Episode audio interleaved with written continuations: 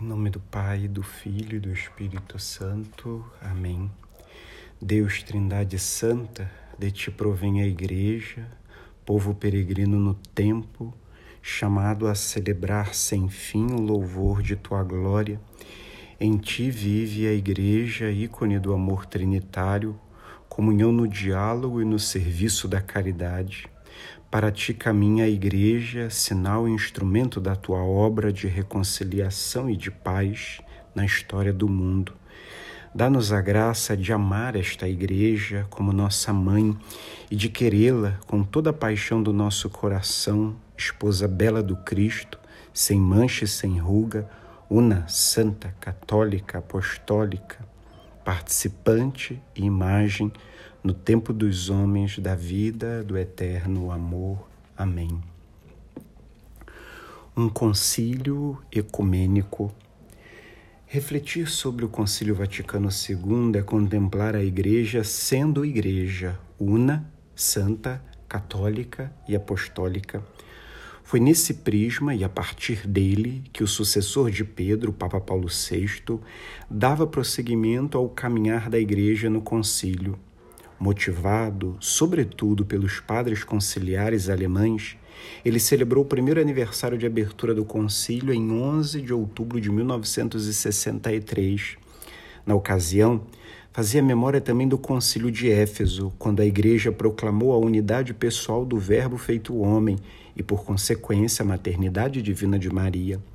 Sua oração dirigida à Virgem, como fé que se faz oração, dizia: Olhai, Maria, a Igreja, os olhai os membros mais responsáveis do corpo místico de Cristo reunidos ao vosso redor para vos reconhecer e vos celebrar como sua mística mãe. Uma semana depois, em 17 de outubro de 63, o Papa se encontrava com os delegados observadores do concílio cristãos não católicos que participaram do concílio e lhes agradecia a presença, assegurando-lhes o respeito, a estima e o desejo de trabalhar juntos em Cristo. Ficava claro o empenho da Igreja em dialogar, mesmo reconhecendo tantas divergências doutrinais. O laço da fé cristã e do batismo favorecia a esperança em percorrer um caminho de comunhão. Em 14 de setembro de 64, o Papa Paulo VI abria a terceira sessão do concílio e fazia um ato de fé. A igreja está aqui. Nós somos aqui a igreja.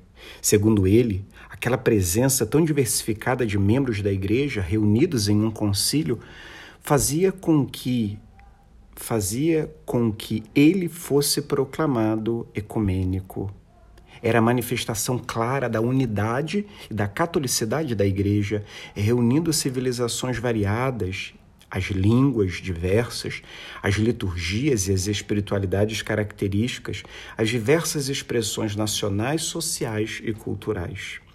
Do ato de fé na Igreja, o Papa fazia o ato de fé no Espírito, presente naquele contexto como dom de Jesus para a sua Igreja reunida. O pontífice recordava que Jesus havia prometido dois elementos destinados à continuação da sua obra: a extensão no tempo e no espaço do reino por ele fundado, o apostolado e o Espírito Santo. O apostolado é o agente externo e objetivo, forma o corpo, por assim dizer, material da igreja, dá-lhe as suas estruturas visíveis e sociais. O Espírito Santo é o agente interno que influi no interior de cada pessoa, como influi na comunidade inteira, animando, vivificando e santificando. A partir disso, com a consciência que a igreja estava e é conduzida pelo Espírito, o vigário de Cristo fazia memória do Concílio Vaticano I da sua interrupção e do seu caminho de reflexão e definição sobre o chefe da igreja no que diz respeito às suas prerrogativas, sua jurisdição e sua infalibilidade. Havia chegado o momento de completar essa doutrina, de modo a apresentar a doutrina sobre a igreja como um todo. O grande Papa Paulo VI já profetizava que o ensino conciliar a respeito da igreja era de especial gravidade e delicadeza e caracterizaria certamente no futuro o solene e histórico concílio. Este deveria trabalhar o tema da missão dos pastores, a missão do episcopado, as relações do mesmo com a Santa Sé, a relação entre Ocidente e Oriente, a relação entre católicos e cristãos não católicos, sempre reconhecendo que a missão dos pastores se fundamenta na fé e na caridade. Dando prosseguimento às duas sessões anteriores, a terceira sessão tinha a missão de investigar e declarar a doutrina relativa à natureza e à missão da Igreja na continuidade lógica do caminho feito pelo Vaticano I. Em suma, o caminho eclesial feito pelo Bispo de Roma era claramente a atualização da famosa expressão de Santo Inácio: sentir com a Igreja. O Papa Paulo VI tinha claro que a igreja precisa refletir sobre si mesma, a tal ponto que pudesse cumprir mais e melhor sua missão no meio de um mundo complexo que era a segunda metade do século XX, marcado pelo pós-guerra. Para ser fiel ao seu fundador, a igreja deveria olhar para si mesma para que assim pudesse apresentar ao mundo Cristo, luz dos povos. Ajudai, ó Mãe, a nossa fé. Abri o nosso ouvido à palavra para reconhecermos a voz de Deus e a sua chamada.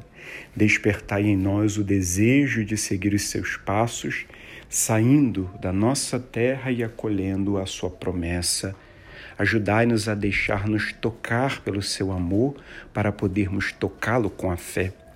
Ajudai-nos a confiar-nos plenamente a Ele, a crer no seu amor, sobretudo nos momentos de tribulação e cruz, quando a nossa fé é chamada a amadurecer. Semeai na nossa fé a alegria do ressuscitado. Recordai-nos que quem crê nunca está sozinho. Ensinai-nos a ver com os olhos de Jesus, para que Ele seja luz no nosso caminho e que esta luz da fé cresça sempre em nós até chegar aquele dia sem o caso que é o próprio Cristo, vosso Filho, nosso Senhor. Glória ao Pai, ao Filho e ao Espírito Santo, como era no princípio, agora e sempre. Amém. São Paulo VI, rogai por nós. Em nome do Pai, do Filho e do Espírito Santo. Amém.